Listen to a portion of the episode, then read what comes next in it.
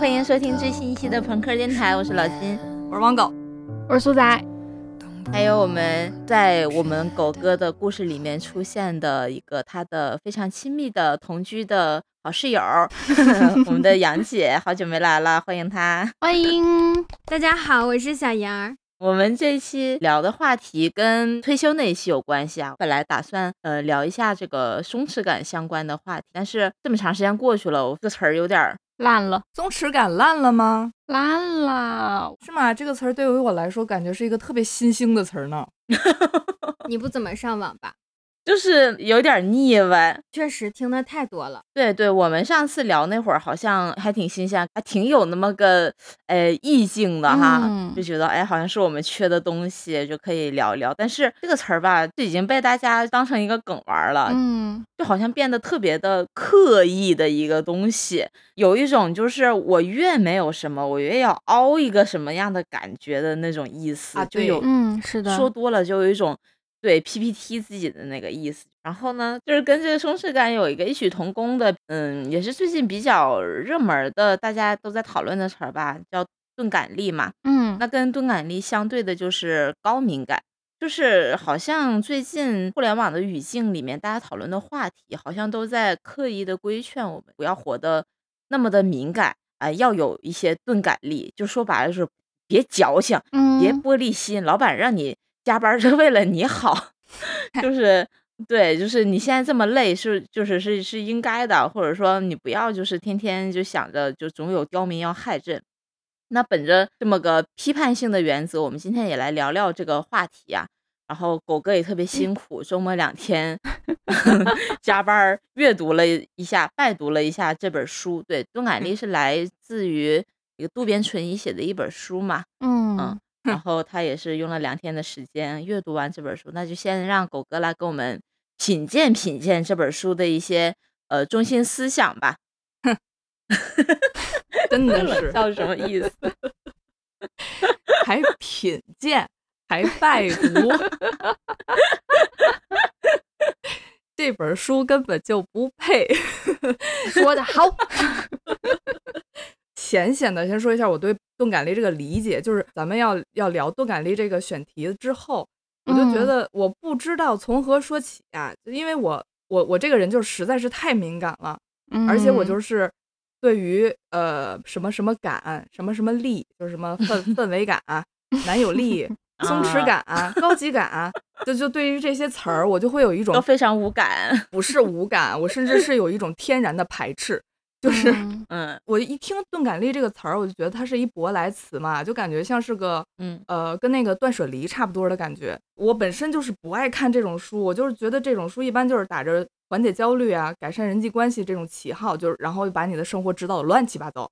除了你在这个沟通交流的时候可以拽几个洋词儿之外，就别无他用。然后我就随便在网上搜搜索了一下，就发现好像大家都在推荐这本书，嗯，马东。问号 啊，马未都？问号，何炅？问号，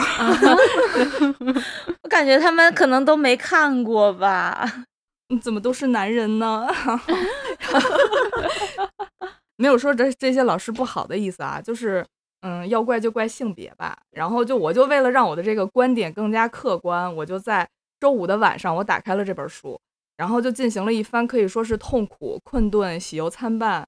的一个大阅读动作，我就在这个爆笑和爆粗口这个之间浪费了大概两天的时间，就是我就觉得这本书太他妈搞笑了，我就我觉得我觉得这本书可以叫做《东亚自以为是基本盘，最后因前列腺癌去世的男人行为大赏》，或者是。驯化女性完全指南，又或者是没有责任心、没有良知、没有自知之明的男人赛高，又又或者是哎血压低，看看这本书，高效培养高血压。就是说，就是我我我觉得这我觉得这本书大家应该都看过，除了在座的啊，我觉得就是大家就 应该可能会都看过。就是这本书说白了，它就是在举例子。他没有告诉你该怎么办，该怎么去啊培养这个所谓的钝感力。他就是渡边君的朋友，渡边君的同事，渡边君听说的 A 君、B 君、S 医生，没有告诉你怎么培养。他就是绝对就很绝对的在告诉你这么做啊，钝感力是强的，这就是对的啊，他那么做钝感力就很弱，就是错的，就是呃，全篇就是爹味儿十足，魅力无限。然后他这个书的这个前几章就强调了所谓的这个钝感力的重要性，钝感力怎么嗯有利于健康长寿？对，我觉得倒也还行。就是渡边先生他不是个大夫嘛，他他就是说这个钝感力怎么有利于健康长寿？我觉得呃啊还行，就是比较客观。然后还有那个在职场，就是说你面对你这个上司的一些啊、无端责骂，你就不走心，别走心，你就啊对对对啊是是是，你就这么糊弄过去。哦，改改改啊，对，然后又或者是呃，就是怎么利于健康长寿啊？就是说你这个钝感力强了，你心眼大了，你想的事儿就少了，你的血液流通就顺畅了，你的双脚离地了，那个病毒就关闭了，聪明的智商就又占领高地了。对，就是关键是他这个他这个书，他越往后，他这个事情就变得就越来越奇怪了起来。就好像这个第九章，第九章叫做被爱神之箭射中。我我为大家精选了几段，然后我来朗读一下。嗯，做核酸排队的时候，我我拜读的，然后我整个人在核酸的队伍里大叫：“哇，竟然能这么解读！” 我我为大家朗读一下。最近经常听到女性抱怨，近来男人非常的缺乏韧性呢。刚刚约会一次，双方的关系稍微接近，男方就想得到自己希望的回答，好比打 ski 之类的话，有的时候甚至还会要求接吻。可是这种程度的约会还不能完全使女子动心，相反，一旦男方显出心急的样子，他们就会一句“打妹”断然拒绝。而仅被女性拒绝一次，大多数男人就以为自己没戏了，从而放弃追求。这样一来，就很难追求到自己喜爱的女子了。前面我曾经提过，渡边桑说的啊，女性是在等待男子的再度邀约与进攻。滚你的！此 时，女性未必就以身相许，但的确是在等待。如果连这样的道理都搞不懂的话，那这种男人就称不上优秀的猎手。也就是说，一位好的猎手，只要看准了目标，无论被对方拒绝多少次，也要坚持的追求，向女方倾诉自己的衷肠。哎，没有这种坚韧而厚颜的精神，就无法将美丽的猎物捕捉到手。啊，钝感力啊，钝感力。这个好像那个解放西有一期你们看没看过？哦就有一个男的追他女同事，然后那个女生有男朋友，就总觉得他对他有意思，对对对对然后都弄到派出所去了，然后那个男的就说：“那你对我没有意思，你为什么要帮我捡掉在地上的文件？” 啊啊！你为什么要看我？你为什么要等我下班？对，那个男同事他有有残疾，然后就说对我没有意思，你为什么要帮助我？然后你说、啊因为你有病啊！啊，这是舅舅！然后还有一些精彩之处，就是例如，就是女性应该让自己的钝感力强一些，就别让自己的鼻子瞎闻八闻，这样就不会闻到。我觉得金老师该唱了啊！你身上有他的香水味，我不，我不我我钝感，我好有钝感力的，我没有反应过来。这样的话，就是你的鼻子不瞎闻八闻，你你让你的嗅觉不要那么灵敏，你就不会发现你老公出轨的事实，你的家庭就会 美满。然后也不会发现老公身上很臭是吗？死了三天都不知道。他还举了个例子，就是一个女人跟一个有家庭的男人搞在了一起。然后呢，这个女人每次看见这个有家庭的男人，他们一家三口出行的时候，她就心里边就会很难受。但是呢，她自己跟自己喃喃自语说：“啊，如果我的爱情还想要继续，那就不得不增强钝感力呀。爱呀，就是原谅和包容。我爱也可以是一起去死 他这个是不是给他的小三儿写的呀？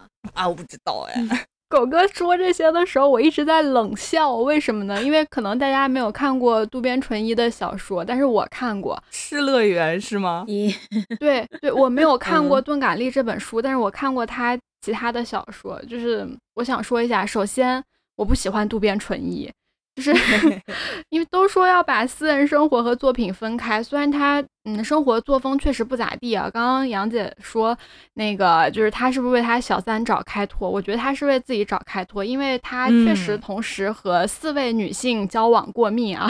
啊，是是是，对，但这种哦私生活就不做评价了。但是吧，他的所有书的内容，我个人觉得啊，以上意见纯代表个人观点，如有雷同的话，那说明我们可以握握手。就是都是标榜着真爱，但是充斥着那种男凝视角，玩弄女啊，性。对，就是整个都是这种。狗哥刚刚说的，就是就是念完的那些，大家都能看出来他的观点是什么样的，就给自己找开脱呗。就是嗯，可能我的接受范围太低了，我敏感度太高了，就真的是接受不了。对，这书后面就还还开始指导女性生育，就因为太烦了，我就没有没有看，没有看，没有看完。哇哦，渡边淳一，全世界生过孩子的第一男性。什么呃，生过孩子的女的跟没生过孩子的女的就是不一样，什么就大概这种吧。我看这本书就感觉我是过年坐在全是男的的那个，并且他们都喝多了的那个酒桌上，啊救命啊嗯 就是几个菜呀，杜杜老师啊，喝成这样。我觉得就是钝感力，让渡边老师说的就是就是装傻逼，就阿巴阿巴就可以解决一切问题。男人可以当上院长，可以获得文学奖，父亲可以教育出这个顽强精神的男孩子，可以随意出轨，可以性骚扰女同事，可以迷死所有女人，也可以做一位魅力无限的男人。呃，而女人就是你，你很强大，你天生有钝感力，你能流血，你能生娃，你培养钝感力来为全体男性撑起全边天。刚才苏老师说那个那个渡边淳一，就是他为自己开脱嘛，就是《厌女》这本书我也在看，就是看了没看完，看了一点点儿。然后，嗯但是里边有一句话，我觉得还挺中肯的，就是那句话这么说：说就像赛义德对东方主义所言，不把男人的作品视为关于女人的文本，而是当做关于男性性幻想的文本。说那么嗯便会从中学到很多东西。也确实看，就是看完这本书被恶心到被哕了之后，看完这句话还是心里边儿稍微舒服一点儿的。就是这本书，我总结一下，这本书就是他说了，就是男性需要培养对自己义务责任的这种锻炼感，而女性是要培养自己对权利损失、不公平甚至遭受侮辱的这种钝感力。女人需要培养。嗯，就是所以这种爹味儿 PUA 去死啊！大家远离这种垃圾毒物啊。然后我整个看完之后，我就对于现在市面上的这个钝感力理解，我觉得就是啊，难得糊涂，莫生气，来都来了，大过年的，吃亏是福，他就这样儿，哎呀，别放心上，他就是个孩子，我喝多了摸一下又怎么了，是吧？这还挺他妈烦呢。我就觉得这个钝感力，它绝对不是好东西，它就是、嗯呃打着让你人生变得轻松惬意、变得更好的这种人生智慧的这种旗号，去培养这种对任何事情都毫无反应能力、毫无感情的这个。我想不到特别合适的词儿，就是冷漠的人、二皮脸，或者是啥吧。就是 我可能说的有失偏颇啊，可能会有些极端，但是我觉得这个词儿不怎么好，有点烦。反正我觉得，如果跟这种钝感力很强的人相处的话，就很累。我觉得肯定这个人是，起码在我这儿来说是读不懂空气的，是很不懂得尊重、很不懂礼貌的人。嗯，我觉得狗哥说这个好像这本书的核心概念好像就是万物皆可钝感力，啊，对，对，它更像是一种就是为了收割焦虑的都市人，然后要帮助那些作家去赚大钱瞎编出来的鬼概念。对，就但我们想说钝感力的话，它可能就是一个呃敏感的反义词。啊，嗯，我最开始听到这个词儿的时候，其实我真不知道它是一个书。嗯，我先说一下，就是我最开始怎么想到说我们可以聊一下这个选题呢？是有一天晚上我跟李老师吃饭，然后我就跟他说，我说我最近受我几个同事影响挺大的，就是呢，我感觉我在职场在工作里面的情绪要比前几年稳定很多，是因为我身边有几个人，他就是会比较的会用这种比较平静的情绪去处理工作上的人际关系，或者说一些突发状况。那具体是怎么表现的呢？就我之前也有聊到过，说有的同事他会在接到一些非常紧急的任务，就会比较 peace 的去看待，就没有显得像我们那么的着急，就开始骂爹骂娘的，而是就是该该干嘛就干嘛。有一些同事他可能在呃人际关系处理上会让人觉得他有点讨厌，然后我都觉得他很讨厌，我不想跟他对工作。但是就是我身边有些同事就觉得他还好啦，就是 没有像你们说的，就是那么的讨人厌了，就可以比较融洽的，或者说比较正常的跟他们去对接工作。其实我觉得像这种人，就是在职场的人际关系就会显得比较的低敏感度。然后嗯李老师就给我接了个词儿说啊，就是那个钝感力嘛。我说啊，好像是这个意思。就是我是当下是觉得这个词跟这个状态是还还有一点那个 match 的，你知道吧？对。嗯嗯嗯然后我再去搜了一下，哎，发现哎，这是一本书。然后再去研究，哎，它是个这么样的书。然后事情就比较搞笑了起来。对我真的是被这个书影响的很大哎。就开始一发不可收拾。其实我们最开始想聊的话题就是高敏感，也就是我们常说的小心眼子，或者说嗯玻璃心，或者说共情能力特别强的人和一些心眼子比较大。或者说比较大大咧咧的人，这两种不同的 人，就是这么比较起来，高敏感或者说低敏感到底是不是一个好事儿？就是想探讨一下是这个这个话题，就是成功的被杜老师给带跑偏了。就变成了一个，呃，对，就是两两性对立的 PUA 的这么一个一个事情上面去了。嗯，那杨姐也来聊聊吧，就是你你身边有没有一些钝感力比较强，或者说一些敏感度比较高的人？钝感力比较强的人，我觉得我身边可能最有代表性的就是我自己。狗哥冷笑了一声。这次的话要聊这个，我就百度了一下，然后也完全没有看书，刚刚才知道这个书具体讲的是什么。就我查的是“钝感力”这个词儿，就是那个渡边桑的发明嘛。他自己的解释跟男女之事还是有一定区别的。我我解释一下，他也没有全部写男女之事啊，只是挑了一些男女之事拿出来说。哦哦，这样吗？这是狗哥个人觉得比较精彩的部分了。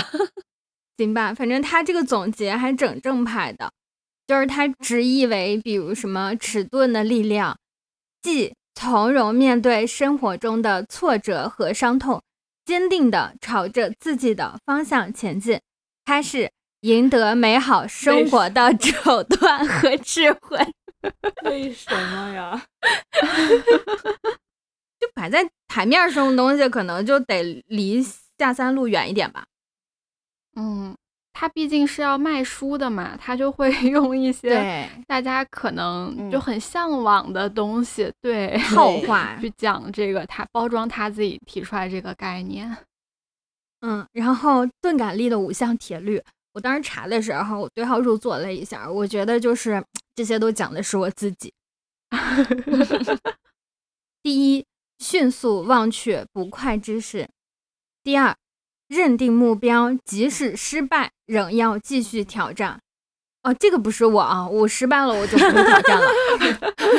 我也刚才说，我也不会耶。第三，坦言面对流言蜚语。啊、这好像也不是我。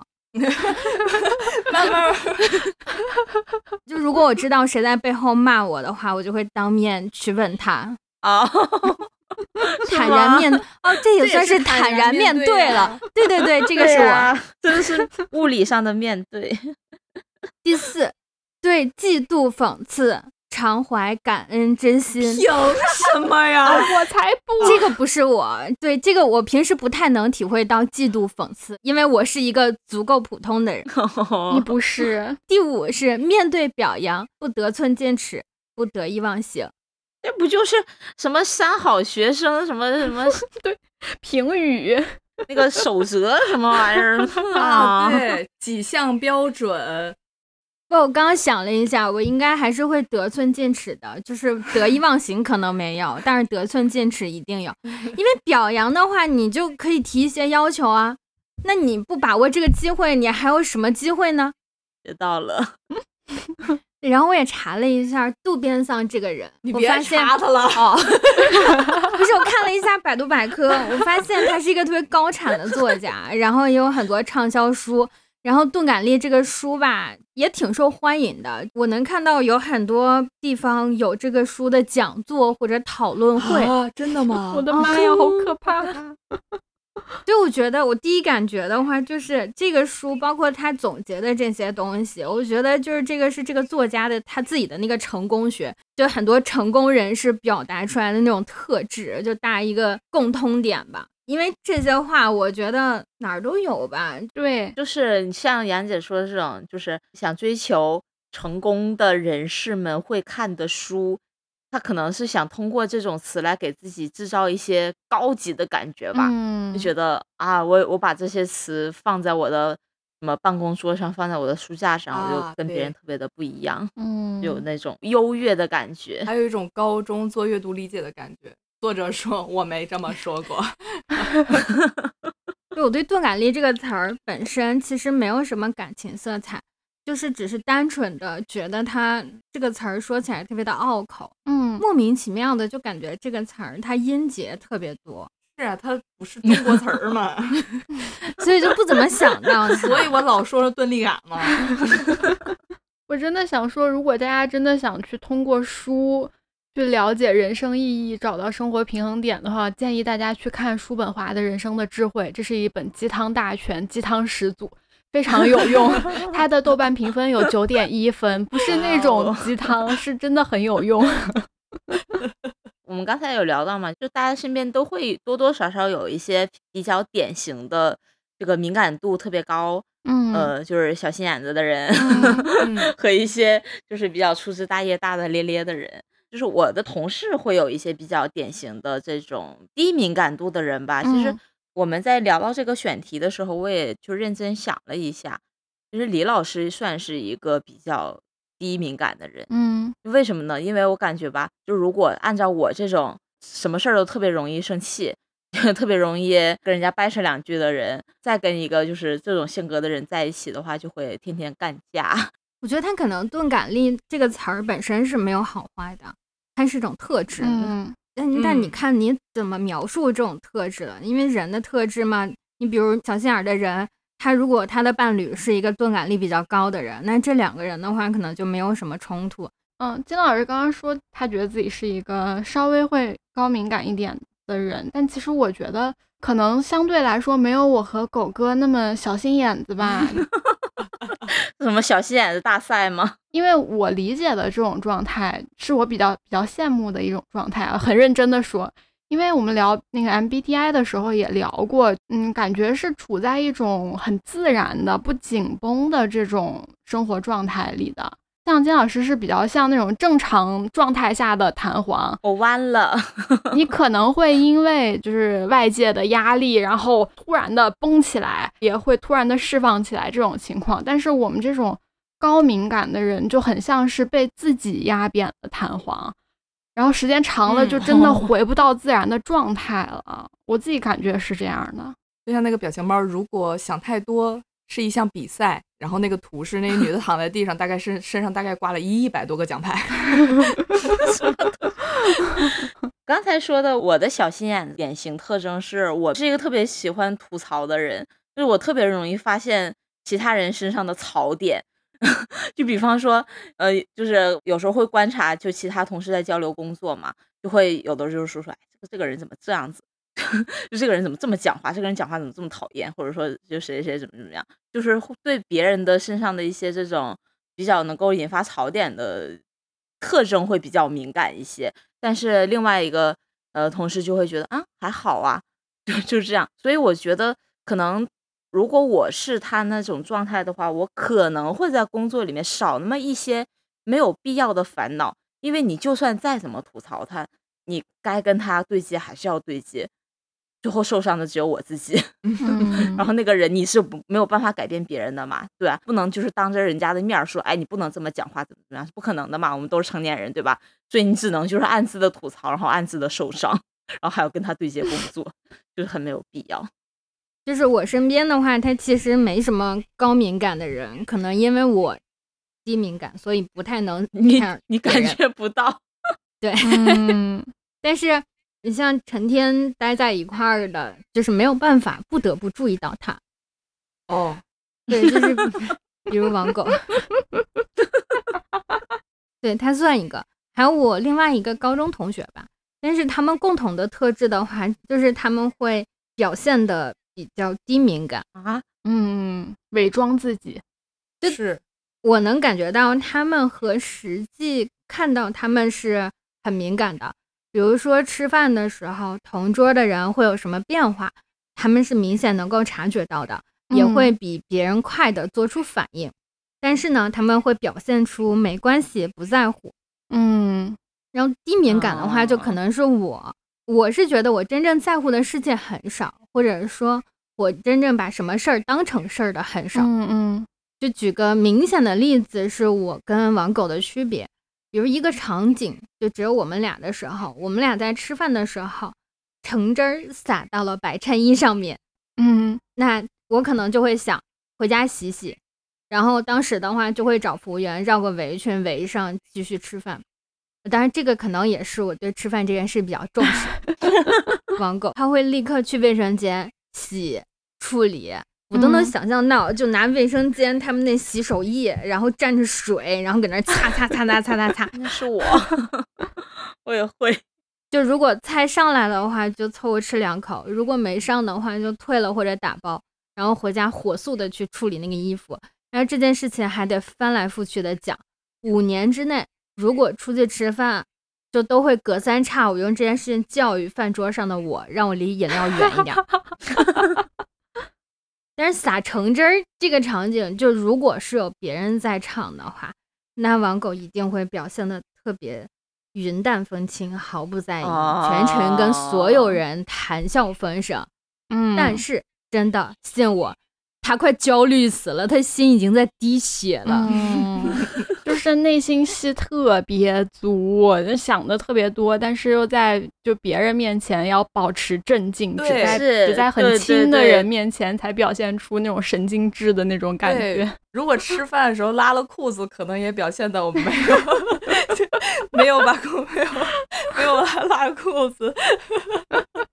因为你很怕别人对你的评价是一个特别事儿的人，对对对，没错不，想给别人添麻烦，都很在意别人的评价，就是自己压死自己嘛。就是弹簧。那你有没有想过别人评价或者不评价，就是他会有什么结果吗？对你来讲是会损害你的金钱还是健康？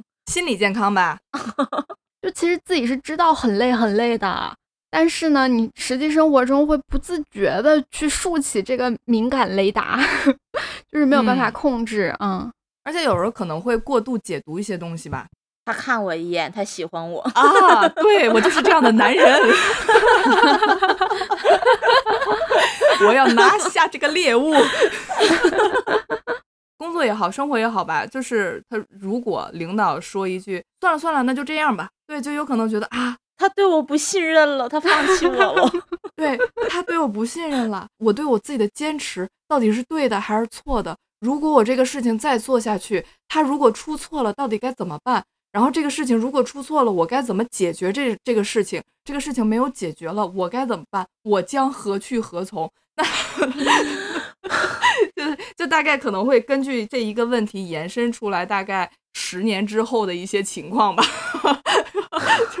所以钝感力这个词，就对小心眼子的人来说，其实是应该去习得的一种能力吧。因为时时刻刻自我反省，归因自己，在乎别人的目光。对因为一句白天说错一句话，辗转反侧，特指网 狗。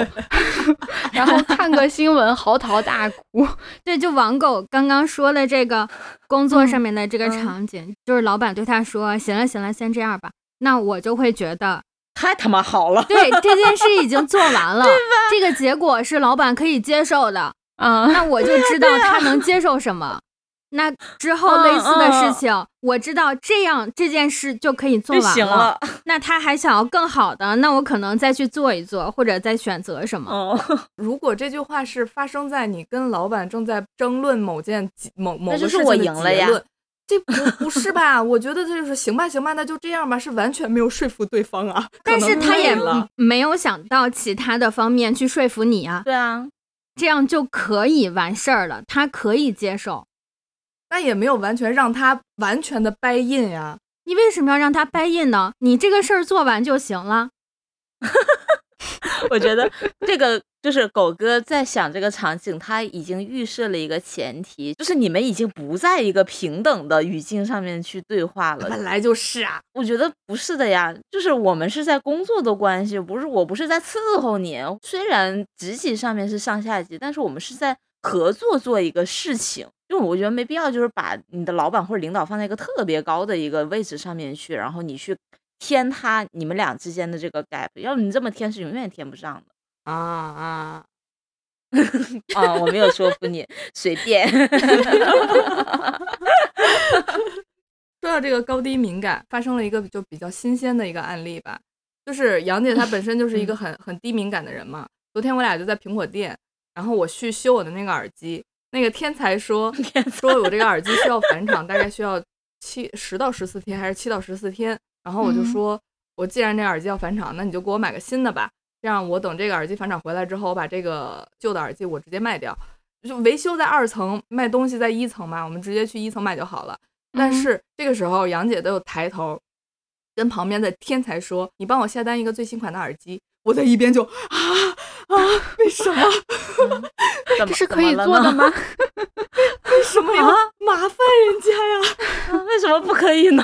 我就想你为什么要麻烦人家？人家是负责维修的，你知不知道人家的职责？是不是就要负责帮你下单这个东西？而且人家之后可能还会有其他的客人维修的事情需要人家去服务，人家的这个职责里面到底包不包括帮你下楼、帮你买耳机、帮你推荐的这个职责呀？哎，那你这么说，我是不是要需要把苹果苹果店的那个员工手册背一下，才能进到这个店里去消费啊？不是，你去维修你就专人专项嘛？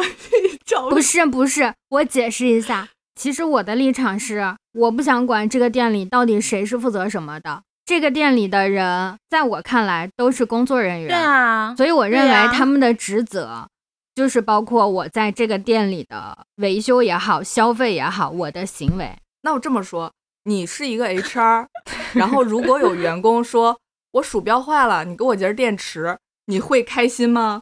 我会告诉他，你可以去找行政领。对呀，对呀，对呀，对呀。是这样的，是因为我们想要被这样对待，我们不喜欢权责不明的被 找上门找事情，对啊，所以我们会用我们想要被对待的态度去对待别人。但是这些事情是无所谓的，他只是问一下，然后你告诉他找谁就可以了，就是会觉得给别人添麻烦了。对呀，不会的，因为。你接触的很多人都在给你添麻烦，说得好，所以你也要给别人添麻烦是吗？不是，我是觉得这不是给别人添麻烦，这是他工作的一部分，是吗？你们不是给我们订那个蛋糕吗？就是提车那个蛋糕吗？嗯，然后我是就是在那个群里面。让那个销售就负责交付的销售帮我放到冰箱里面去，嗯，然后我去到那边去办那个手续什么的之后，呃，有一个贴膜的销售人员给我们推销那个膜嘛，然后我们就去跟他去了解，在一个房间里面，然后我就看到带着工牌的一个女士走了过来，我不知道她是负责贴膜的，还是负责销售的，还是负责交付的，我不知道，我就认定她是这里的工作人员，我就跟她说，我在你们这边存放了一个蛋糕，你帮我去拿一下。然后他说好的好的，我马上那个我这边帮你办完这个手续，我就帮你去拿。然后李老师在旁边非常紧张的说，他不是销售，他是这个膜的工作人员，你不要找他。我说那我哪知道啊？我想说我哪知道啊？你们又没有把这个大字写在身上？我就你可以不帮我拿，那你就找可以帮我拿的人去去拿就好了呀，我有什么错？哦，我觉得杨姐是这种心态了。不是我，我觉得这个道理是明白的，是知道我可以这么做，但是就不选择这么 做。不是说谁对谁错的问题，你会难受。嗯，对，就是你在这个时间点，我在这个店也好，然后或者是比如说我认识这个店的人也好，我只有现在接触的这个人有需求的话，我只能去问他。然后他可以告诉我去找谁，也可以给我联系方式，这些都可以。但是在那个点，我认识他，那我就可以 去问他，行吧？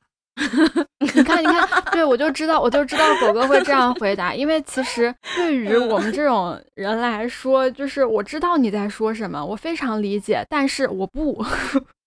就是你们就一定要就是注意看那个他们身上的工牌，那个小字上面写着销售部 Jack，售后 Mary，客服 Peter，就这种才可以，就是跟他们去下明确的 order 是吗？Mary 是我们家女佣啊。对，就可能会先问一下，请问。呃，我想下单这个东西是找你还是找别人？那找别人的话，我应该去哪里找他？就是 会有一个这样的前提动作。不，我会自助，就是维维修搞完了之后，我就会下一层，然后找到那个耳机在的地方，然后谁站在那个耳机旁边，我就说帮我拿一个这个。站在耳机，大概就是这样。这就是为什么你九十八分，我八十五分。嗯，就是说到就是这么多，就比较典型的这个高敏感和低敏感的瞬间。然后我们今天下午，呃，也无意中翻到了一个叫做 HSP 高敏感人格测试，是 HSP 不是 LSP 啊。对，这一个测试，就全称叫 Highly Sensitive Person 的，就是高度敏感人群的一个测试。那据说呢，全球每五个人里面就有一个。HSP 型的人格，就大概百分之二十的人。哎，那这么说，你们还是少数呢？呃，不公平了吗？觉得这件事？对，觉得自己没有在这个少数人群里边，觉得这个事情不公平了是吗？不够特别呢。我我刚才的泯然众人矣。我刚才反应好敏感哦。就是说。呃，HSP 型人格，他们的这个感官能力非常的敏锐，拥有极强的第六感，而且具有艺术天赋和丰富的想象力，没错，以及细腻的心思和高度的同理心。太对了。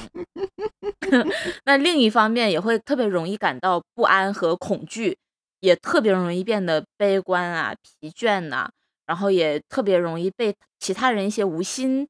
的话就是重伤到你，真的不是在描述狗哥吗？又在读他的日记。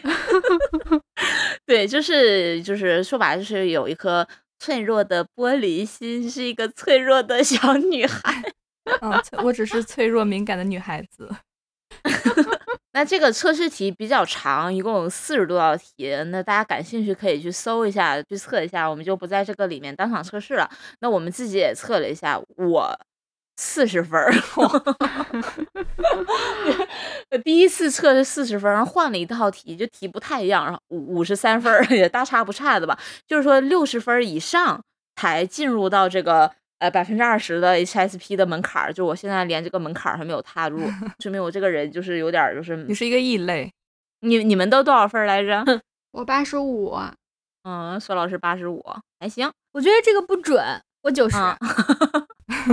那狗哥呢？一百五十几，一百九十八，没有了，九十八分，九十八分。所以这个满分到底是多少？我很想知道。一百五啊，刚刚满分一百五啊。那还好啊，那我们也从这个题干里面摘了一些，就是跟我们这描述特别相符的一些那个选项吧，就是我们来对号入座一下。那那狗哥，你这个九十八分具体体现在哪些方面上？呃，方方面面吧，方面面，方方面面。我觉得说了那么多期，然后大家应该都知道我和苏老师是就是对于人际关系交往这件事有多么的痛苦啊。我插一句啊，就是。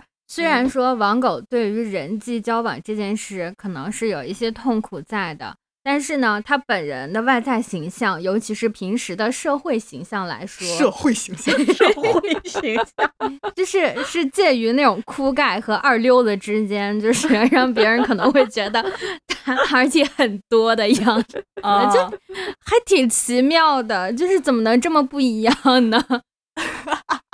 就是就嗯，怎么说呢？不希望被人看扁啦。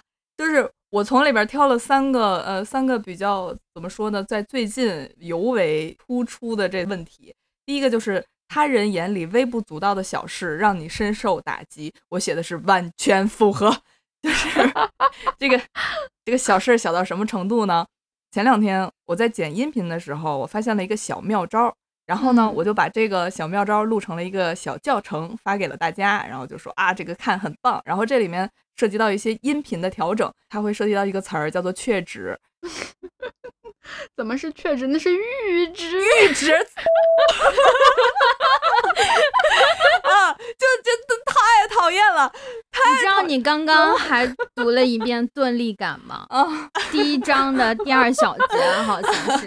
就是我我这个人就是是有发音洁癖，然后就是对于这个阈值、阀值、确值，然后我就就很在意这个词儿的发音，然后但是呢，每次发音都会发错，怎么回事啊？崩溃了！然后就是我说到哪儿了？整个人我已经崩溃了，对不起。里面就会有一个这个阈值，然后我录完这个呃小教程了之后，我就会回看了一下，然后就发现自己把阈值读成了阀值，就像是我刚才把阈值读成了确值一样，就是就是我有声音洁癖，然后在发音上可能会有一些有一些问题，可能会出错的这件事上，然后我就会格外的注意，在心里面默念几遍，最后选一个错误的答案念出来，然后就这种事情。就这这种事情萦绕了我的前半生。昨天我就把牦牛说成了牦牛，而且我在心里边觉得有牦牛这种生物，还有牦牛这种生物，地球村里有这两种生物。我我想崩溃，我想死，我说不下去了。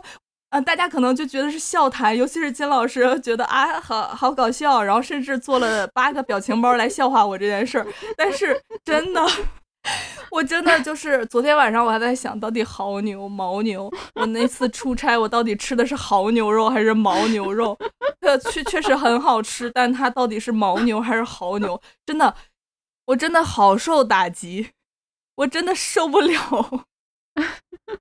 嗯、反正这些词儿真的伤害到了我。然后就还有呃比较典型，就是欣赏艺术作品时时常深受感动。大学的时候有一个叫做视听语言的课，然后看《哪嗯吒闹海》就最老的那一版，然后我在课堂上哭到昏厥。你想到了什么吗？也没有想到什么啦，就是比较感染吧。尤其是长大了之后，后来又看了一遍，感觉还是很感慨。哭点还是还是很强的。尤其是就是哪吒自刎那里，嗯，就说的那句话，削骨还父，削肉还母。对对对对，说爹爹你的骨肉我还你，不连累你，就那一句话嘛。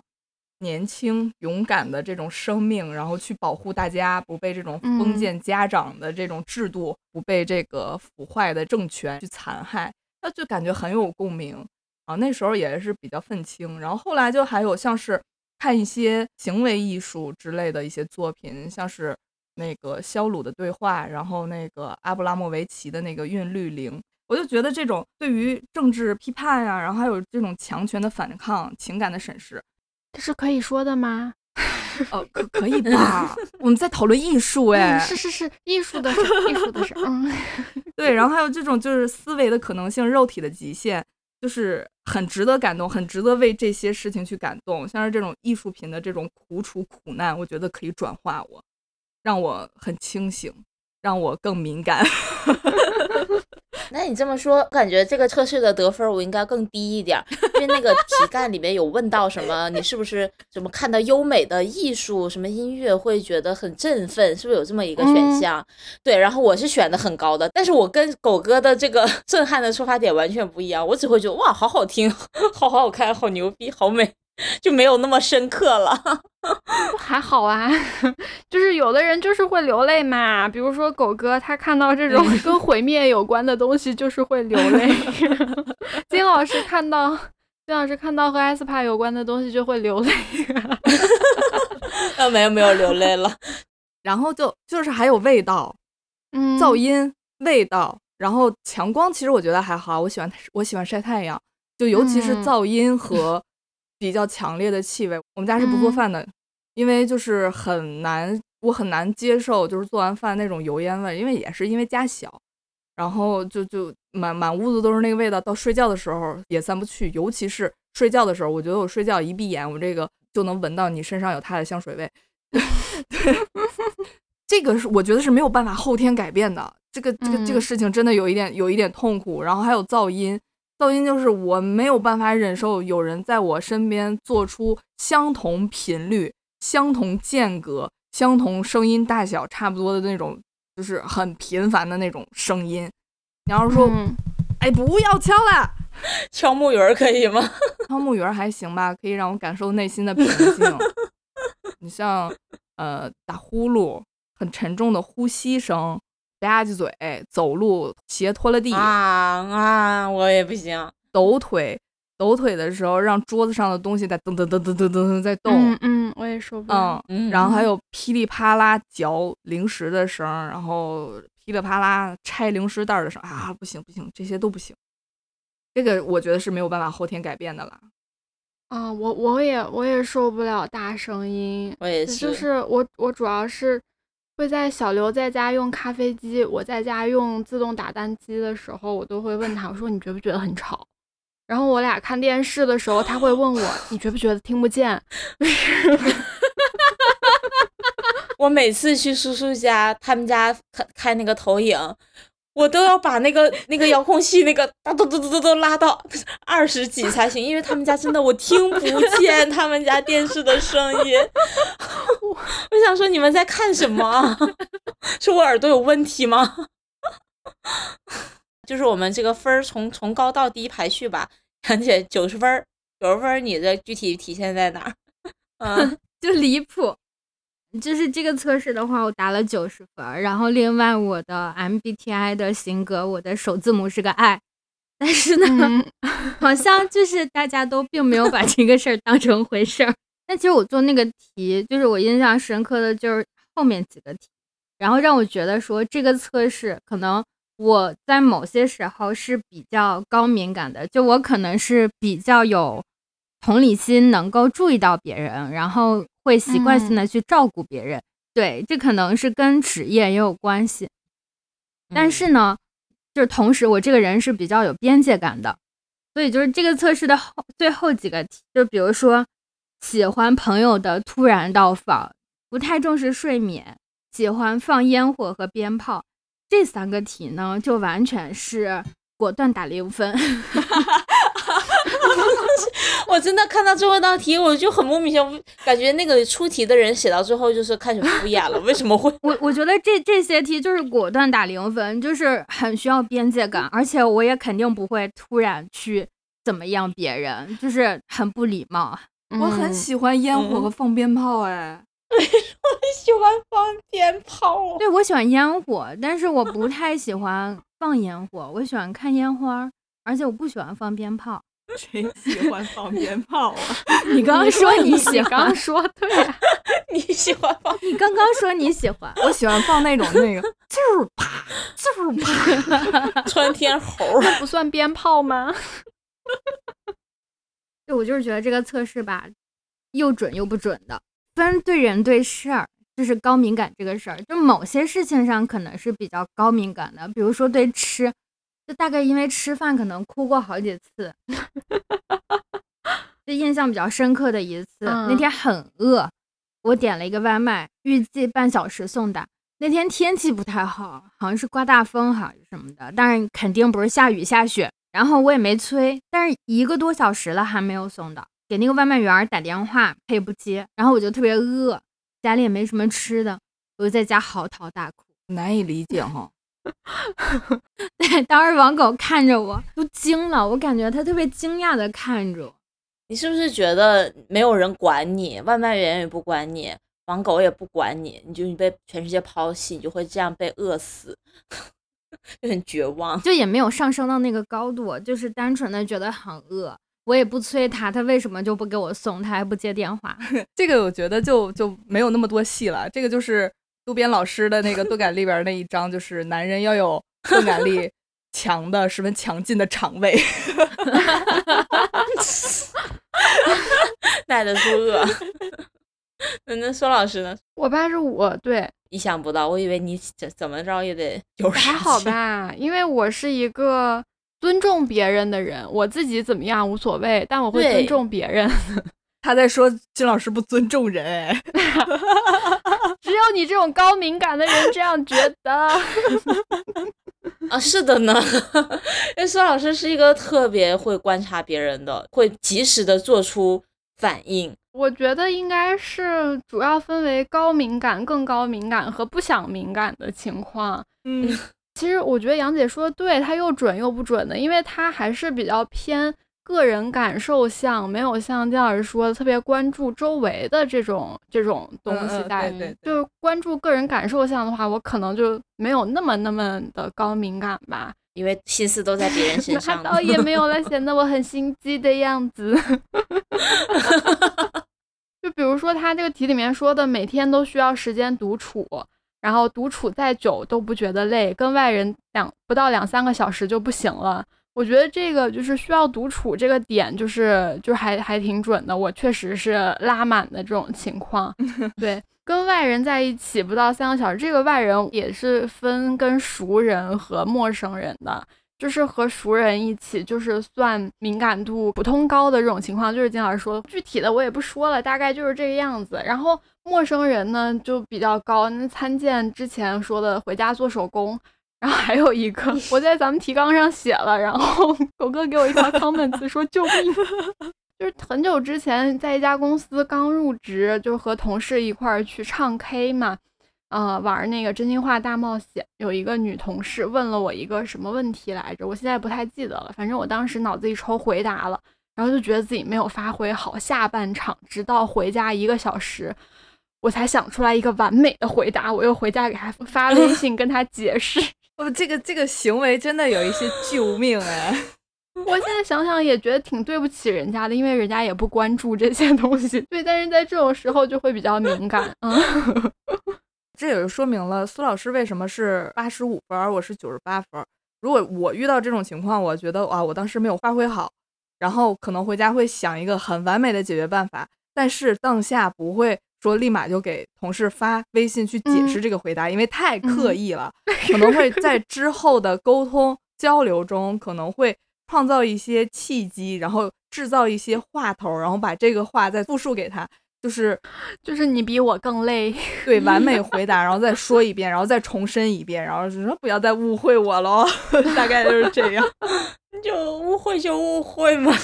除了这些情况下，就有的时候累了就不敏感了，不想想了是吗？就是去他妈的吧，对对对，随便吧。对，也有这样的情况了，但是没有那么多。还是会不由自主的去有一个这种的巴甫洛夫的狗一样的反射 在里面。对，金老师作为唯一一个不及格的朋友，让我们看看他有多么的异类。而而且我那个四十分估计都出在什么艺术作品什么上面去，那、我就截了几个，我觉得。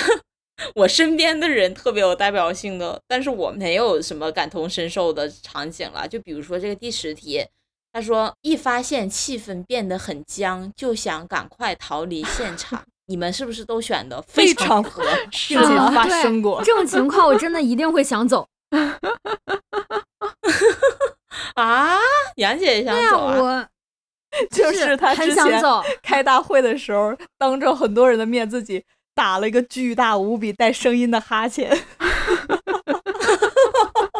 啊，那是你自己把这个气氛变得僵硬了。不是的，就是如果这个气氛尴尬的话，我就会想走。哦，但是我真的觉得这种就我就很想看热闹，我就很想看别人 尴尬死了。你好过分。有一次，嗯，上个月吧，就是每个季度的那个 review 嘛，然后坐在我身边的同事呢，他就是一个，就我刚才说的，他打了一百多分，啊，就是一个极度敏感型的人格的一个大哥，他就是会在每一次的公开演讲或者说这种 review 的场合，呃，要写要说 PPT 的场合，就提前写好逐字稿。就是要把自己讲的东西每一个字敲下来啊！我也是，谁不是呢？我不是，真真的就是提前一个礼拜，他就在我身边，就就在叨叨逐字稿、逐字稿的事儿，然后就大概就写了很多很多个字，但是我记不太清他说他写了多少个字，反正我印象中好像就是听他说写了三千字还是五千字，可能我把这个数字夸张了，然后我就去跟我们 team 的那个组员去去八卦，说哎呀，就是他们好卷哦，就是写一个 review 都要写几千字的逐字稿，然后我的 leader 就有一天过来找我说事的时候，就当恰好这个大哥也还没下班，在我身边。坐着，然后那个 leader 就说：“哎，听说你那个写了好几千个字儿，写了三千个字的逐字稿。”然后我就看到大哥那脸噌就红了，受伤啊！我的天呐，然后就噌的脸就红了，然后掏出纸巾开始擦汗，就是拎他本来还在那里敲字，然后擦完汗就赶快拎着包，他就仓皇逃窜。我当时觉得那个场面特别的好好玩，真的。如果是你们的话，你们会做出同样的反应吗？也会逃窜吗？会逃走，我会替他尴尬，就会好难受，已经代入了。我的亲身经验告诉我，这位写逐字稿的这个同事，他不光是把该说的什么都写了，然后他这三千字里面肯定还会有他的内心戏，就是我想把这个逐字稿显得很像我的，呃。即兴发言，或者是自己说出来的，会去加一些嗯啊，就是，然后 会加一些这种语气助词，一定的，我跟你讲。哎呀，所以你们期待的是，就是别人就是对你啧啧称赞，就是不是啦，没有像你这样这种功力，不想要称赞，就是觉得嗯还可以，嗯。就是想把这个事情尽力的做好，然后平稳的过渡，我不不想有更多的细节出来。对，就不想不想把很多的关注放到自己的身上，就是放到这个事情身上就可以了。对，没错。然后接着这个，就他还有一道题，他问的是。即使无法事先准备，也乐于接受新挑战。你们是不是选的零分啊？呃，选的好像是第二项还是第三项吧，没有那么绝对。我应该选的一分，一分吧，可能。对，应该好像是一分或者二分。哦，就，就是也也行，但是别最好别。我我选的是那个非常符合，就是我真的不喜欢准备，我觉得准备提前那么多特别麻烦，就是对我的一个处刑，就是。我非常乐意，在一个没有准备的时候就被 Q 做一件事，就就做呗，就没有什么好了不起的。就比方说像，呃，你写了一个 PPT，但是你没有做这个演讲稿或者组织稿的准备，就突然被 Q 老师你来讲一遍，就讲呗。不行，不行。我真的有一次就是写完了一个我还没有怎么过过一个大概几十页的 PPT，突然被薅去一个会议室，然后对着一个完全不认识的人远程会议，就从头讲到尾。就讲呗，反正我的心态是，这个东西既然是我做的，我写的，我怎么说那就是对的。你反正你没听过，你也未必见得比我懂，那你就听着就好了。嗯，就是这么一个心态。嗯，对，所以就是总的来说，就是它这个测试题吧，它也分了几类嘛，就比方说在人际关系上的，然后在一些审美兴趣上的，还有一些就是不拉不拉的。就我我是觉得，就是我这个人在普通的人际关系上。就比方说陌生人，或者说一般的同事，或者说熟人吧，就不算算不上特别亲密的朋友的熟人关系上，就就比较低敏感，因为我不太把他们当回事儿，尤其是陌生人，嗯，就是 抱着一种就是大家见了一面，就这辈子地球上十几亿的人，我肯定不会跟你见到第二面，就无所谓 你怎么骂我，你怎么评价我，或者我对你说了一个，就比方说我麻烦到你了，我不知道你是店员还是售后，我麻烦到你了。那就就这样呗，就大家都是这么这么生活的嘛，所以当然也也像狗哥说的，会不小心冒犯到或者说麻烦到别人，就是 在陌生人的人际关系里会比较容易被暗杀的那种类型了。但是我我会时常会给自己开解，就是说你觉得我不对，那那是你自己的事情，你自己好好反思一下吧，是你自己太敏感了了。天呐，这就是我非常羡慕你的状态，你知道吗？你还羡慕他？你别给他加火了，我可想暗杀我，什么呀？我就是觉得这种不管别人眼光去做的事情，真实的呈现自己的这个状态，是我可能这辈子达到不了的状态，所以我觉得很厉害，我很羡慕，我是认真的。当然。反过来说，我是觉得像是苏老师这种会把朋友照顾的特别好，把朋友的这种感受体会的特别好的人，真的是人类的瑰宝。我不能没有这样的朋友，要不然大家的生活就会一团糟。招不回来了。对，这个就是普通的一些人际关系嘛。嗯但是如果是像是我跟呃李老师，就这种就是伴侣的关系的话，我们俩一起出去吃饭，就他如果嗯这个菜他没有提醒服务员免算，那我真的会很生气，会打死我就真的会很生气。你为什么你不是不把我当回事儿？就是就会气到流泪。就是我不会被艺术品感染的流泪，但是我会因为这种屁大点儿的小事儿气到流泪。我觉得你为什么这么不 care 我？哦，那其实你还是从心出发的，还是比较嗯自我。这个自我不是贬义啊，就是说与我发生了一些什么事情，让我感觉到嗯感受不好的话，这个敏感度就会拉起来。嗯但其实我在这件事情上也有一些思考啊，因为我可能是觉得像是朋友也好，还是你的同事也好，其实他们跟你不是一种特别紧密的所属关系，因为你的朋友是一多多对多的，嗯，对？吧？他可以是 A 的朋友，可以是 B 的朋友，但是你伴侣那就是一对一的关系，你会把它判定成一个呃你的所属物的这种，大概是这种感觉吧。就是我我是觉得啊，高敏感或者是低敏感，没有说是完全好或者完全不好的吧。就像是最最前面聊到的，像钝感力这种词，你往好了说，其实它的目标是想把那种极度高敏感，已经敏感到影响到自己的一些心态，就是会让你成宿成宿睡不着的这么一个状态，稍微往回拉一拉。找补回来，就是回归到一个正常的平衡的一个状态吧。就在这种角度上，它还算是一件好事了，也会让我这种可能没没有什么眼力见儿，就是有点太过于大大咧咧的人，稍微懂得那么一些人情世故。对，就在这种平衡上面，就是你们是觉得可以去通过后天刻意练习去实现的吗？可以啊，咱们一直讲的嘛，高敏感度的人一般来说就共情能力比较强，但是这种强呢就会导致自己会很难受，所以我就咨询了一下我呃视野范围内 共情能力比较强，但是呢又基本不会被情绪去左右的一个人，他就是小刘。从他的角度出发的话，就是说怎么去刻意练习呢？就是做到觉察，但是你不去行动。不去干预。对，其实敏感就分成两个阶段嘛。首先就是察觉，咱们之前也一直在讲嘛，就是你多把注意力放在自己或者是别人的身上。举个例子，偏向共情别人这么来说，关注除了自己以外的事物上，对别人的苦难啊、快乐啊什么这种情绪去察觉到、去感受到，这个就是敏感的第一个阶段。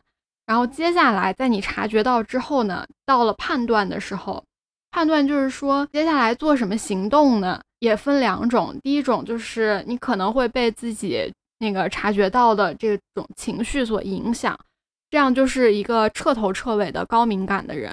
就是我感受到别人的痛苦，我也很痛苦，这样就是嗯会被嗯左右，所以你就会高敏感，同时对自己的生活可能或多或少产生一些影响。但是有另一种情况是你可以去控制它的，就是察觉到，但是不放任你的情绪去滋生，就是把自己塑造成一个能感受到别人痛苦，但是我不和你一样痛苦 的这么一个人。就是听起来他是一个很容易的道理，但是你做起来真的很难很难。呃，就跟狗哥一样，察觉到了自己说错了阈值阀值确实这个事儿，但是 他并不会没有办法去因为这个事情不痛苦，就还是会辗转反侧，还是会很难受。就像开头说错了钝感力说成钝力感，今天晚上他肯定会睡不着觉。我会全部剪干净的，让这个事情像没发生过一样。所以就是他确实是可以刻意锻炼的，但是吧，就是像我们这种人不想，我们不想，我们不愿意，也就是因为这种我们的不愿意，所以才成就了我。我靠！就是你你你想给他纠正过来，这个过程可能会更难受，那还不如就啊对，就保持原状，是吧？对吧？对啊，就是会跟狗哥说，你不要想这些事情了，你不要想死了，你不要怎么怎么怎么样了。但是如果他真的改过来了，他就不是他了呀。我就是女同居士了。嗯，那狗哥呢？苏老师刚才说，呃，高敏感的人一般都是共情能力比较强嘛，导致自己很痛苦。我我是很赞同的，因为我就是一个共情能力很强很强的人。但是呢，嗯在这件事上，其实也并没有给我带来很多的痛苦，因为我的共情能力并不体现在人类身上，所以这让我好受了很多。我的共情能力基本体现在小猫、小狗，然后一系列小动物身上。然后嗯就像之前我我有跟大家说，我就截了个图，有一只很长得很丑，就造型做的很丑的小狗，然后我跟大家说，它不会自卑吗？它会被别人看不起吗？我一般的共情力都会体现在这件事情上面。我所以我觉得，就是这种高敏感度，它其实是就一定程度上是是有天生的程度在的。然后嗯还有一部分，觉得可能是更大的一部分吧，就是后天的一个形成，然后家庭的一些影响，然后周遭环境的一些影响。其实我觉得高敏感度可能跟自卑、不自信，然后小的时候经常会受一些否定式的教育，其实是有关的。如果说嗯就是常年的生活在一个不受到肯定这个环境下的话，你可能就会变得有眼力见儿，就是想就觉得自己可能处处都会出出错，所以我可能会嗯。更多的去注意一下我自己，我的行为也好，我的言行也好，我做的这个事情到底正不正确也好。嗯。而且我之前有看过一视频，对于小小女孩儿，就就他妈拍的她，我觉得他妈这个行为挺挺那个的，嗯，就是那个孩子在爆哭，然后我看了评论区才知道，就是因为这个小女孩儿，嗯，回家电梯里边有个小孩儿瞪了她一眼，她就是因为敏感度很高，然后所以他回家爆哭，然后他在他在脑脑子里不断的去加工这件事儿，嗯，他他为什么为什么爆哭啊？他就是觉得这个男孩子就是这个小孩儿瞪为什么要瞪我，他为什么要这么不礼貌，他为什么要为为什么要这样对我，为什么要做这样的事情，然后这样让我心里边很难受，我该怎么办？然后他就会陷到这种情绪泥沼里嘛。我就想说，你瞪回去啊！就是 我觉得，所以我觉得跟这个家庭关系、家庭教育、父母教育是有一定的关系的。这个小女孩当下没有做任何反应，是回到家以后开始爆哭，哦，就是一个很成人的例子。就是我们在遇到一些什么事情，可能当下不会发作，然后但是事情下来之后，越想越就会在心里边儿，对，就会在心里边儿无限循环这个事情。其实就是是一个挺成人的行为了。然后这个时候，如果他家长去做一些引导的话，去做一些疏通的话，我觉得孩子之后应该会不会像嗯我们现在这样痛苦。就 是那么拧巴。对，然后我觉得，嗯，什么刻意练习，然后去尝试把高敏感啊变成低敏感啊，培养这个钝感力啊，我觉得没有什么必要了。就是，嗯、钝感力这个东西，其实它这个概念一抛出来的话，我觉得可能会让金老师这种人会变得更自信。然后，对啊，我感觉你在骂我呢。呃，我没有针对你啦，我没有针对你啦，因为他那些举例就是你需要不要在意别人的眼光，你需要去麻烦别人，你需要让自己的生活变得更轻松，会让一直这么在这么做的人会很自信啊，说哎，我就是这么在做呀，所以我很对呀，嗯，就我我我一直在就是往这个正确的轨道去嗯走啊。嗯然后你就像让让我们这些高敏感的人，就是说你怎么可以这样啊？你怎么能去麻烦别人？就是把所有的错误选项都一一列在你的面前，然后形成一个清单。对呀、然后我是觉得高敏感度的人是很好的，他们是可以读得懂空气的。我觉得读得懂空气的人很棒。所以我说是人类的瑰宝啊。对呀、所以就是就是嗯需要我们这样人。只是我个人啊，我就是嗯大家如果想去练习，去去拥有这个钝力感、钝感力，救命啊！如果大家想去拥有这个钝感力的话，也可以。但是我只是我从我自己的角度出发，我不想去，我不想去练习，我不想去成为一个低敏感度人。我不想说做了这个事之后，我在高敏高敏感度的这个基础上，我还要去强加给我自己说，哎呀，你这样不行，你再想想别的办法。然后两种情绪在碰撞，我在拧巴，我觉得我就要精神分裂了。嗯 嗯，但是我觉得我在工作上我是可以钝感力十足的，就是毕竟不值得，都是身外身外之物，都是跟我不相关的人，所以我觉得 无所谓，大家都好，就是在工作上饰演一个女同居士的一个角色吧，就是 万物皆空，你说都对。嗯，就是前面那杨姐不是分享过，吃饭的时候衣服上撒上橙汁儿，嗯 然后狗哥就会特别的焦虑，然后就很很想把它马上洗掉，就是在这件事情上会显得非常的紧张和焦虑和敏感。嗯其实我之前也是这样子的，李老师他也是一个就是下巴颏会漏的人，嗯就是吃饭的时候经常吃自己一身。但是早几年我们刚在一起的时候，我就会骂他，导致整个吃饭的过程都很不愉快。嗯，就会一直惦记着这个事儿，然后就老是想纠正他。但是在你们都觉得反正吃到身上是一个很正常的事儿，是无法避免，也不需要去刻意纠正，只不过就是需要回家费事儿洗一遍这么大个事儿嘛。但是我跟狗哥就会觉得他是一个特别不能够被自己接受的，就想说这么大个人了，应该在这件事情上想着点儿，对对，你就想着点儿就行了，也就不嗯至于一而再再而三的还这样。但是我就会就是因为这点事儿，就搞得整个吃饭的过程不愉快嘛。就这样后面我会觉得就是真的没有必要，就何必呢？就会慢慢的原谅，是说，哎，就再看他说，哎，吃了吃了吧，回家洗了吧，大不了这衣服不要了吧，就看是怎么着的。就就该吃饭还是吃饭，就不要因为这点小破事儿影响你吃饭这个快乐的事情，对吧？然后现在就会稍微好那么一点，但是还是会避免不了，就突然的看到还是会有点生气了，但是会情况会好一点。经常给人添麻烦的话，就不要谈原谅不原谅这个事情。说的好像是你能眼睛里能容得下叠的很乱的衣服一样。我的意思是说，只有我们这种人才配谈原谅别人的事情。但是前提是我我会把我自己的衣服叠好啊，我不会动不动就把把饮料洒在身上、啊这样是可以我洒在身上也会马上清理掉啊，对吧？我是在做好自己的前提下才去要求别人的。对，这样包括就是以前啊，我也特别不能容忍别人写错字，就作为一个前语文老师，就尤其是像什么，就很多人把崩溃写成崩溃，我都不不知道这个词儿为什么会这么写，就是 它是怎么来的，就写成奔跑的奔，就我在看到就有人这么写，我就很难受现。在金老师情绪啊还是挺稳定的哈，可以可以可啊以接受无无限制的把阀值、确值、阈值、对贪值。对，欢迎收听对朋克电台之两位主播打架本期节目。对，我现在就是可以容忍家务笨蛋和错别字笨蛋。人家不是笨蛋啦，人家就是敏感度比较低啦，能注意不这会儿到这个事又低了。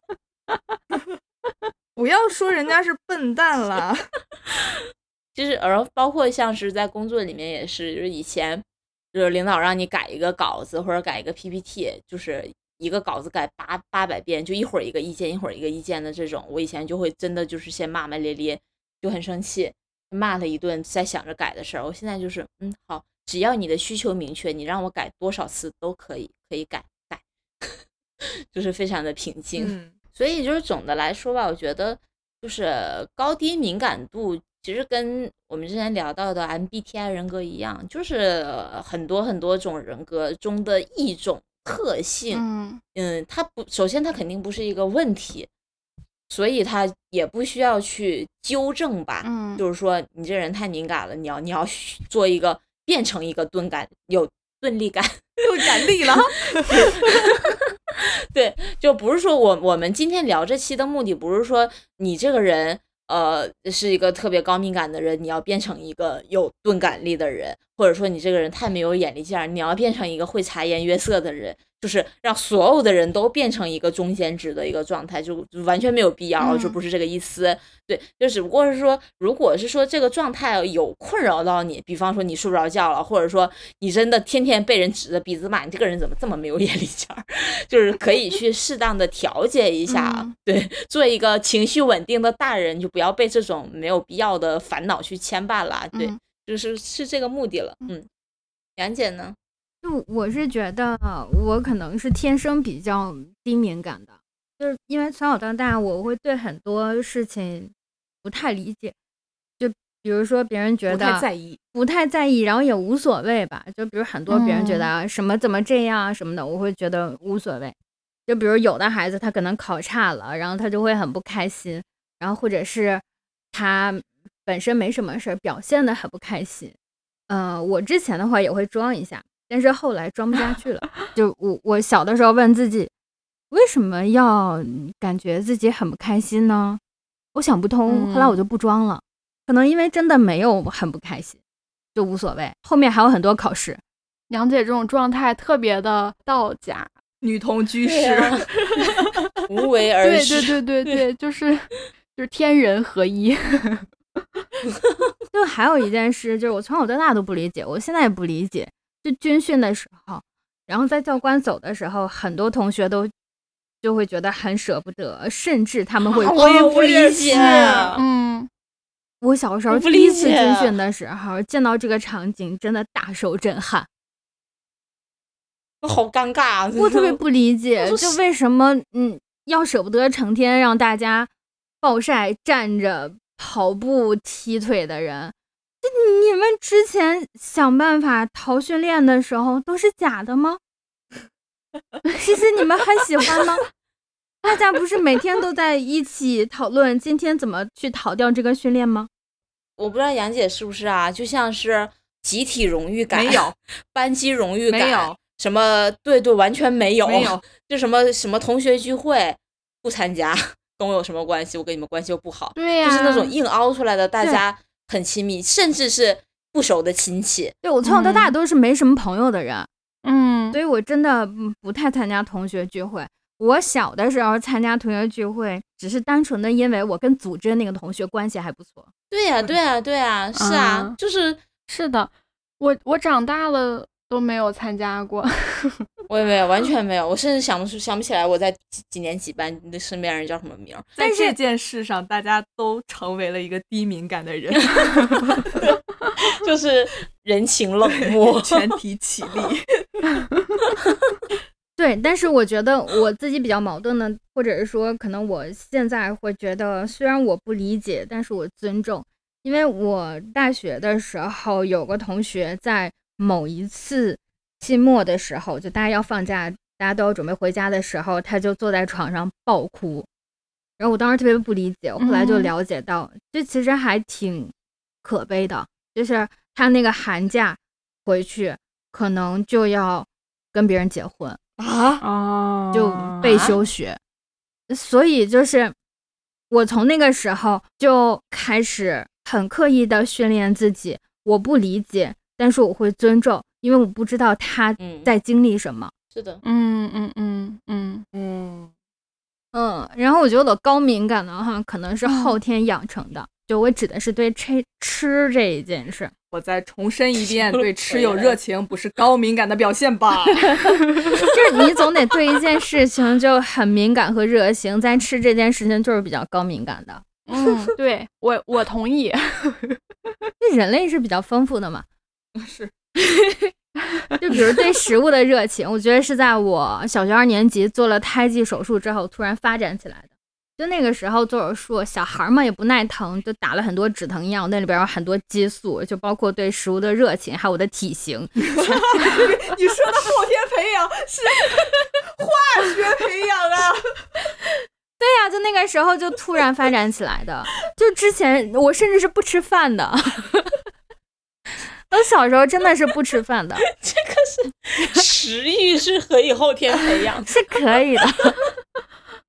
所以大家别看我这么低敏感的这个样子，就既然我做了九十分儿，说明我其实还是一个表里不一的人。我的内心呢，还是有高敏感在的。就比如小的时候可能会更明显一点，就总会因为一些小事在心里面责备自己。然后后来呢，我就会刻意的练习。就首先我会想对方的出发点是什么，那这件事儿有什么影响，有什么用吗？但很多事情的答案都是对方是有自己的目的，那他的目的往往不关我事，就不应该影响我。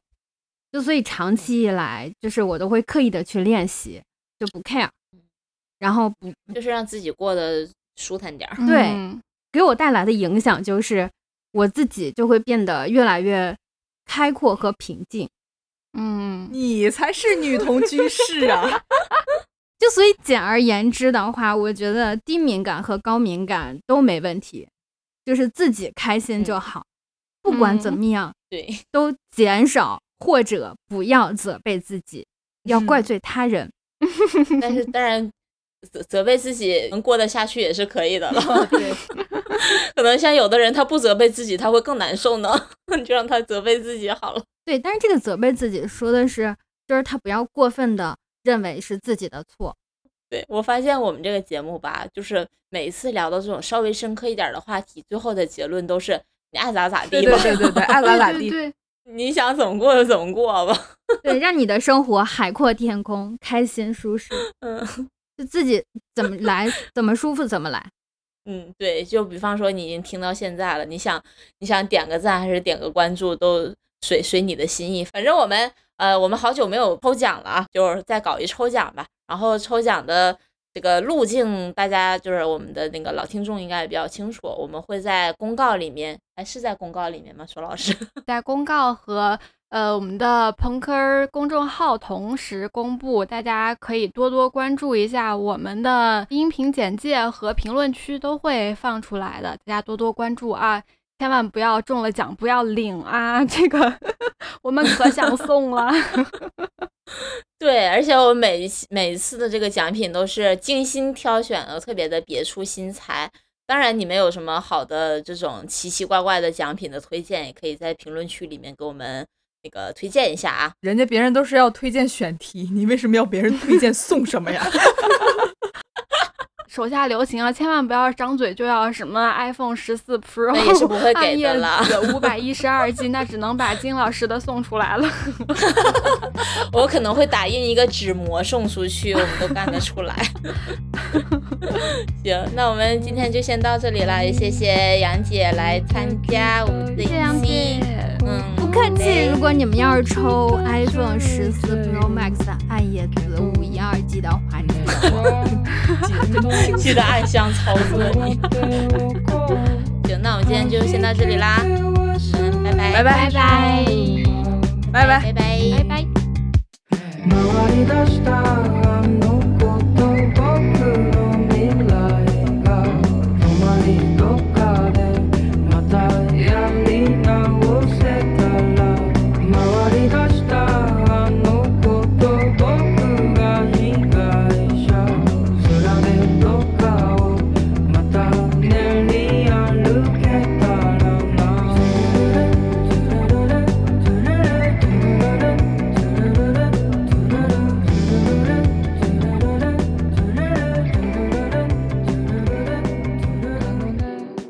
然后啊，这时需要的是，即使一而再、再而三的被女性拒绝，也绝不灰心丧气的精神；即使进展的不顺利，也能忍受，继续追求。只有拥有这样钝力感的男人，才能赢得最后的胜利钝感力啊！钝感力只有拥有这样钝感力的男人，才能赢得最后的胜利。其实很多女性都曾说：“谁他妈说了？”就算多少有些不中意，但是在对方不厌其烦的邀请和竭尽全力的追求下，还是逐渐的被对方打开了心扉，或许还会开始喜欢。不，不管怎么说，女性都是喜欢被人追求的生物，男性不要对女性的这个习性视而不见，同时要利用这个习性来获得女子的芳心。出色的钝感力是必不可少的。不会的哦，渡边老师，不会哦，是会报警的哦。然后，然后还有一段啊，当然这一招并不对所有的女性通用，但不可否认，相当一部分谁，你告我谁，经受不住这种 钝感力的冲击，最后都会投入男人的怀抱。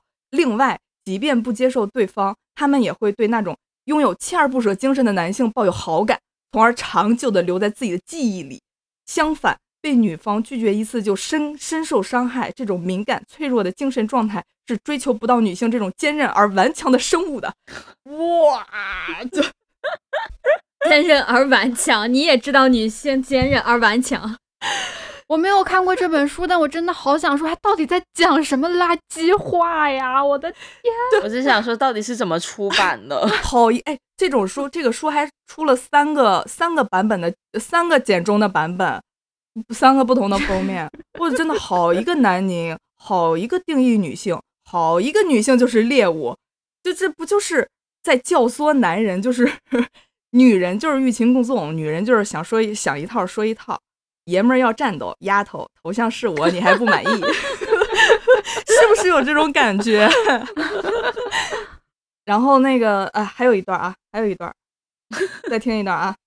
哇，这段太精彩了，太精彩了！我的耳朵不太想听了，太精彩了怎么办？双方关系发展到这一步，差不多就是把对方带回自己的房间，或者是进入女方房间的时候了。我的渡边老师，这个能不能不要写这种男女之事了？在 就这个两性关系，我觉得他真的不是很擅长。例如，男人把女孩子带到自己的住处时，如果男方的房间过于井井有条、一尘不染的话，可能会让女孩子感到紧张，会吗？啊，不然呢？去垃圾堆吗？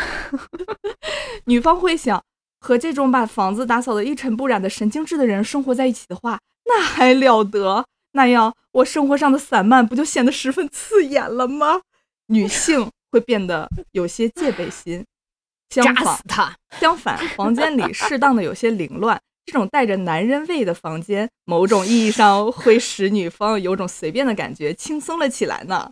女方甚至还会产生一种类似母爱的情感，或者涌出，或者涌出我是否该为他做些什么的一类的念头。哇，我把它做了。男人不介意啊！你不要这样说哦，他们应该，他们也许会很开心呢。呃 男人不介意在烧脏的房间里生活，而且还能自得其乐地把房间展示给女孩子。这种有意的反应迟钝，正是拥有钝感力的表现。这种钝感力在去女方住处的时候，也自然会起到良好的作用。这种会把人家的房子弄臭吧？那是嗯脏，就是那是脏。我想把他又脏房又臭子点了。对，就是若看到房间中的杂乱，即使心里这样想，嘴上也绝对不能吐露半句，因为女性本来就有得打扫着干干净净的这种愿望，这是愿望嘛？这是作为人的基本准则吧。然后还有两张，就是什么标标标题，就是呃女性的强大，女性是如何强大的呢？就两张啊，标呃女标那个两张标题是女性的强大之一，女性的强大之二。就是女性是如何强大的？就是女性在相当的程度上不怕出血，因为我们有月经，我们有大姨妈，对，所以我们不怕出血。然后不怕寒冷，因为女性的脂肪层比较厚。然后不怕疼痛，因为女人生孩子。然后就是就是这种造物主单独赋予女性的能力，所以我们钝感力天生会比男人强。嗯，然后固化的女固化女人的这个环节就来了，就是还有什么男人之间的嫉妒和女人之间的嫉妒有些许不同，女人认定女性的这个嫉妒心更强，所以这个“嫉妒”二字都有女字旁。哼 我我我在稿子上打了二十多个哈哈，我现在无没有力气哈出来。然后还有多数女性的嫉妒主要来自于男女关系，不少女性在男女关系上的嫉妒表现得非常固执和阴险。他是被人捅过吗？疼不疼呀？我我说怎么阴险呢？我说我就想啊，嗯、一群扎过，一群女孩子在一起，就一定是为了我们这帮男性在搞雌竞；两个女人在一起，就打算跟男人三人行，是吗？我就觉得渡边老师这个意淫在意淫上的这个钝感力倒是挺弱的，我就觉得啊，控制一下自己吧。